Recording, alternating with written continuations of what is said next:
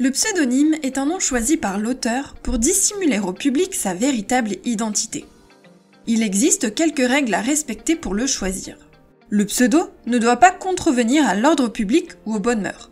Il ne peut pas être injurieux, diffamant ou encore raciste. Il ne doit pas usurper l'identité d'une autre personne, vous permettre de vous approprier sa renommée ou de faire croire à un quelconque lien de parenté. Enfin, il ne doit pas être similaire à un autre pseudonyme ou à une marque déposée. La publication sous pseudonyme a des conséquences sur vos droits d'auteur. Les droits patrimoniaux sont de 70 ans à partir du 1er janvier suivant l'année où l'œuvre a été publiée. C'est une durée réduite par rapport aux droits d'auteur classiques car on ne peut pas savoir quand la personne est décédée. L'auteur peut décider de révéler son identité à titre posthume ou laisser ses ayants droit la révéler.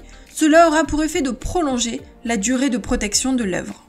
Au quotidien, et afin de rester anonyme, l'auteur peut se faire représenter par son éditeur pour tout acte nécessitant de connaître son identité réelle.